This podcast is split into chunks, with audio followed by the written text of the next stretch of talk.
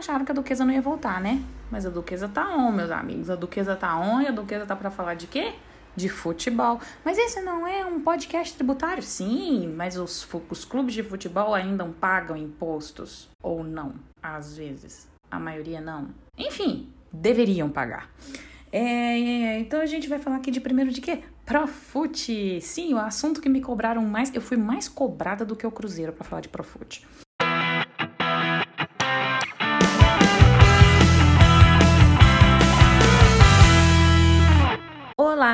Sejam muito bem-vindos ao Podtex. Eu sou a Duquesa de Tex, sou especialista em direito tributário e tô aqui para explicar para você em 10 minutos tudo sobre tributação, o que você paga, como você paga e por que você paga de um jeito simples, divertido e que todo mundo vai conseguir entender. Falar de Profut. Não entendo direito do Profut, vou falar só da parte que me interessa, tá? Que é a parte tributária. Porque o Profut é um negócio meio poliana, meio não sei o quê. Quando eu li na época, achei uma leleia, enfim. Vamos falar da parte tributária. Foca, porque senão a gente não vai entender nada. O que que acontece? Ele tinha um monte de é, regras de boa administração que colocaria a gente assim na vanguarda da administração de, de financeira de clubes. Olha que coisa maravilhosa, gente. Como se o governo precisasse tomar conta de clube de futebol, gente. Olha que beleza. Como se ah, é lindo. Mas aí teria um monte de regras, então não poderia atrasar tributo, não poderia atrasar salário, não poderia atrasar direito de imagem, não poderia atrasar nada sob pena de ser rebaixado de divisão. Sim, vocês acreditam que isso existia um dia? Pois é. E aquele medo de ser rebaixado, pensa. Rebaixado por causa disso, a galera não é rebaixada nem no campo. Imagina se vai ser rebaixada por causa de, tributo. Mas um dia a gente acreditou nisso. É, o que, que acontece? Ah, essa a ideia do Profut era justamente é, tentar combater essa ideia da administração irresponsável, que a gente quase não vê nos clubes de futebol, entendeu? Rolar dívida, antecipar receita, e aí aqueles prejuízos absurdos com contratações milionárias e, e e aí depois faz contratação milionária e não paga o sujeito, e depois também não paga o FGTS do sujeito, não paga tributo, não paga imposto de renda, não paga nada, é, não vamos pagar nada. Enfim, era isso que acontecia. E aí o Profut veio para falar assim: não, agora nós vamos moralizar esse negócio, nós vamos acertar isso aqui tudo. E aí nós vamos, esse aqui vai ser, serão clubes, vocês lembram dessa ideia do clube empresa? Ah, clube empresa vai obedecer aos princípios da administração. Gente, ai meu Deus do céu, esse país caga no mato e tem cada ideia.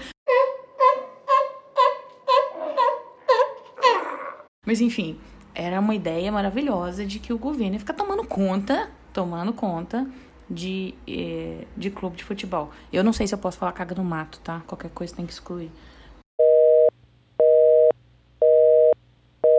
É, eu, além disso, o Profut, porque o que, que é o problema? Quando o Profut veio para tra trazer esse novo tempo, essa questão do, de todos os clubes eficientíssimos, auditados e tal, a galera já tinha uma dívida gigantesca, monstruosa, que se a lei tivesse passado mesmo, teria rebaixado 50% dos clubes da Série A. Olha que coisa maravilhosa. Eu acho bom porque até começava do zero. Mas enfim, é, ia rebaixar todo mundo. Falou, não, não é bem assim, não é bem assim. Vem cá e o Profut renegociou as dívidas dos clubes.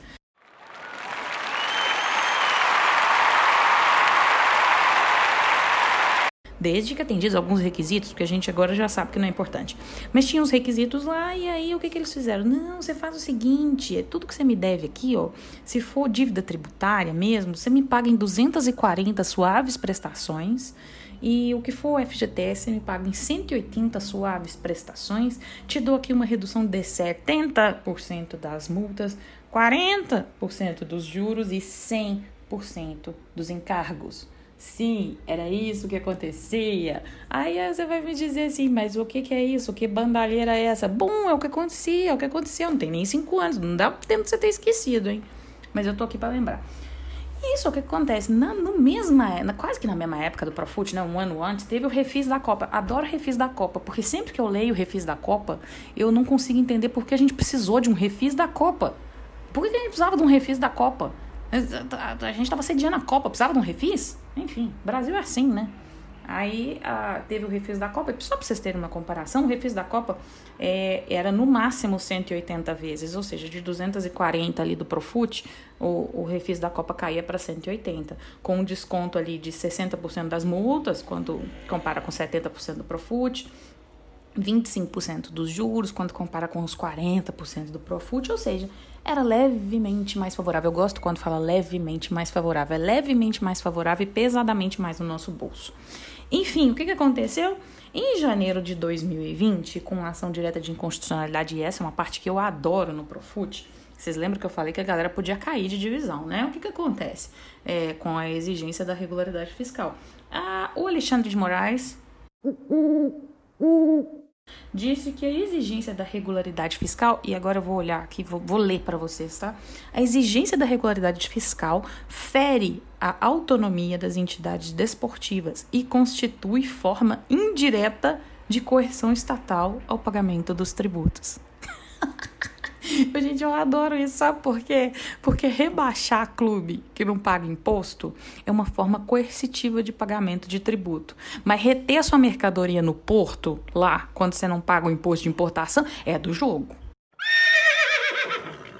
Entendeu? Não é coercitivo, não. Eu fico aqui com a sua mercadoria, a hora que você pagar, você tem ela. Entendeu? Agora não. Agora, rebaixar clube é coercitivo. Ah, eu vou te falar um negócio. Esse país é, é, é um. É, é, haja Rivotril. Então, o que que acontece? Esse aqui foi basicamente o, o, o Xandão chegando. Sim, o ministro chegando e falando: não vai cair ninguém. Não vai cair ninguém. Pode, você já imagina a alegria da galera comemorando aí que não ia cair. Mas, mas, não é bem assim, porque o que, que aconteceu? É, aquele time ali do outro lado da lagoa, é, é o Cruzeiro mesmo. Pois é, tadinho. É, aquele time do outro lado da lagoa, que não deve pagar imposto desde 1900 e... Eles são de quando, hein? Que eu já não lembro mais de quando que eles são. Enfim, 1920.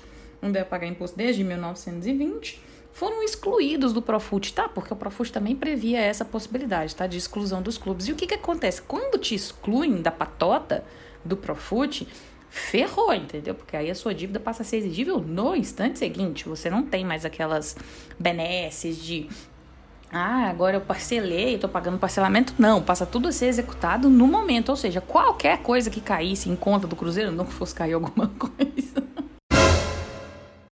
não que fosse cair alguma coisa, mas qualquer coisa que caísse é, poderia ser penhorada, poderia ser levada. Então, assim, é por isso que todo mundo chamou muita atenção para essa para essa ideia do, do, da exclusão do Profut. E aí existia a possibilidade do presidente Bolsonaro reabrir o prazo de abertura do Profut, que foi o que aconteceu num, numa medida aí que tentaram enfiar dessas aí da pandemia, enfim, já nem me lembro mais o que que era. E o presidente vetou esse artigo da reabertura do Profut. O que eu achei mais engraçado é que o pessoal comemorou, né? Nossa, porque agora temos a possibilidade da transação tributária. Meus amigos, não precisa, não precisa fazer feio, não precisa ficar comemorando isso não. Porque a transação tributária já existe desde abril de 2020, tá? Para quem quiser. E aí é clube de, de futebol, é qualquer outra coisa, entendeu? Tá, tá lá. É só chegar, mas calma aí que eu vou explicar a transação tributária. Primeiro eu tô explicando essa parte do Cruzeiro. Então, eu só quero deixar aqui muito claro que não, foi, não é vantagem para ninguém, para nenhum clube de futebol, o prazo do Profut não ter sido reaberto. É, isso não foi interessante para ninguém. Então, assim, por mais que alguns políticos tentem vender como algo muito bom, não foi bom. Porque os prazos do Profut sempre foram e sempre vão ser muito mais. É, favoráveis do, qualquer, do que qualquer outro prazo que for reaberto de pagamento de transação. E aí eu vou vamos chegar no estudo da transação tributária. O que é a transação tributária? A transação tributária nada mais é do que uh, um feirão limpa-nome.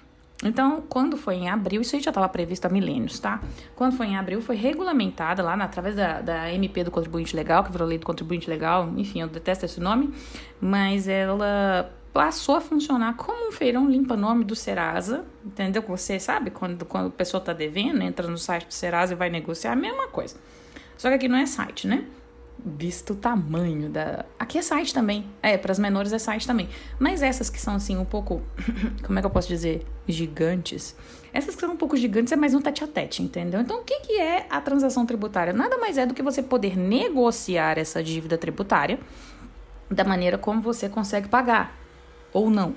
Enfim, é você chegar lá e falar assim: devo, não, não nego, pago quanto puder, vamos chegar num acordo. E aí você senta lá junto com a Procuradora-Geral da Fazenda Nacional e tenta chegar a um acordo. Isso quando não tem edital, tá? Quando é tete a tete, que foi o caso do Cruzeiro.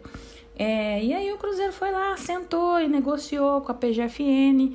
A PGFN achou interessante porque precisa, precisa de dinheiro, foi lá e, e o que, que aconteceu no, no, no frigir dos ovos? A dívida do Cruzeiro teve aí uma redução de quase, quase 60, mais de 50%, não, pouco menos de 50%, de 328 milhões, é, abateu 150 milhões. Eu não tenho os termos do acordo, então não vou saber falar para vocês reduzir o que aonde. Então só sei que reduziu 150 milhões. E os débitos previdenciários vão ser pagos em 60 vezes e os outros em 145 vezes. Você pode ver que, assim, até comparado aos próprios refis, é um número inferior de parcelas. É, porque os refis normalmente é 180 parcelas e aqui nós estamos falando de 145. Fora o valor à vista lá do Arrascaeta, que é, era depósito judicial, sei qual é a treta direito não, mas que vai ser convertido aí, vão, vão usar isso para pagar à vista. Bom, é, o que eu tinha era isso para explicar para vocês. Ou seja, o Cruzeiro, ele foi ruim ter sido excluído do Profut? Foi, foi péssimo. O fato do Bolsonaro não ter permitido a reabertura do prazo foi ruim para o clube? Sim, foi péssimo, porque ele poderia estar tá desfrutando de períodos muito maiores para poder pagar essa dívida.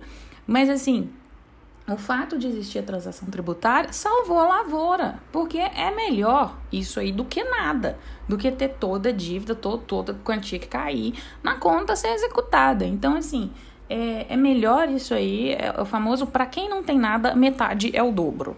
Então foi basicamente o que aconteceu aqui com o time do Cruzeiro. Estou falando do Cruzeiro, eu quero deixar muito claro, não é por rivalidade, tá? É porque é o assunto aqui do. do...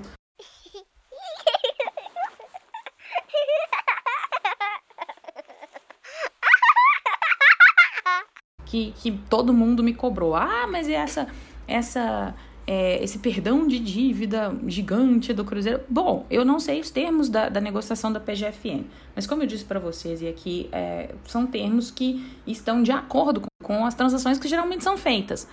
É, não tem tão, tanta vantagem assim para o Cruzeiro, mas também vão, vai permitir com que o clube consiga é, sanar essa situação, pelo menos fiscal, para conseguir, tecnicamente, como gosta o ministro Alexandre de Moraes, na bola, na bola, Alexandre de Moraes gosta de as coisas assim.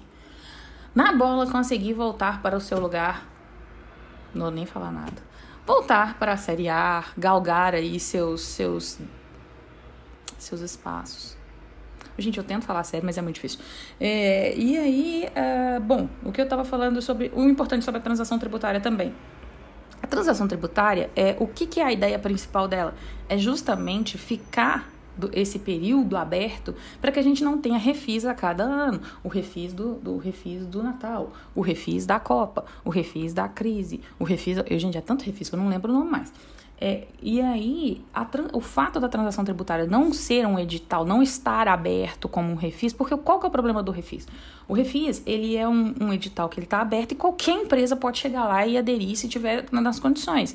E a Procuradoria não tem nenhum tipo de ingerência sobre isso. A transação tributária é mais interessante porque permite ao poder público, né, permite na figura da Procuradoria-Geral da Fazenda Nacional, fazer acordos com quem, com empresas que ela realmente entende, analisa a situação tributária, vê, vê como é que, que pode ser feito da melhor forma, ao invés de ser feito indiscriminadamente, como acontece com o refis.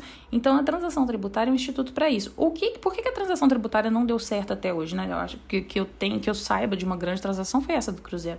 Por que, que não deu certo até hoje? Porque todo dia tem um deputado, tem um senador, tem alguém falando que vai vir refis. Quem é que vai aderir a uma transação tributária se você tem um refis no horizonte, que tem condições normalmente muito melhores do que a transação tributária? Ninguém vai fazer isso. Então, esse é que é o problema da transação tributária. Talvez, pelo que eu entendo, ela está sendo, é, vamos dizer assim, desnutrida por quem devia, inclusive, é, enaltecer, né? Porque devia, inclusive, falar, não, não vamos ter mais refis porque já temos a transação tributária. isso. Times, times à parte, dinheiros à parte, tudo à parte. Espero que vocês tenham entendido dessa vez é, a treta do Profut, o que, que acontece, o que, que é a transação tributária. E vamos aí orar para que todo mundo consiga pagar direitinho, porque eu não dou conta mais de ficar financiando time de futebol, não, gente. É difícil demais, entendeu? O Estado tem mais coisa para fazer nesse país, pelo menos é o que eu acho. E é isso, gente. Até o próximo. Muito obrigada. Beijos.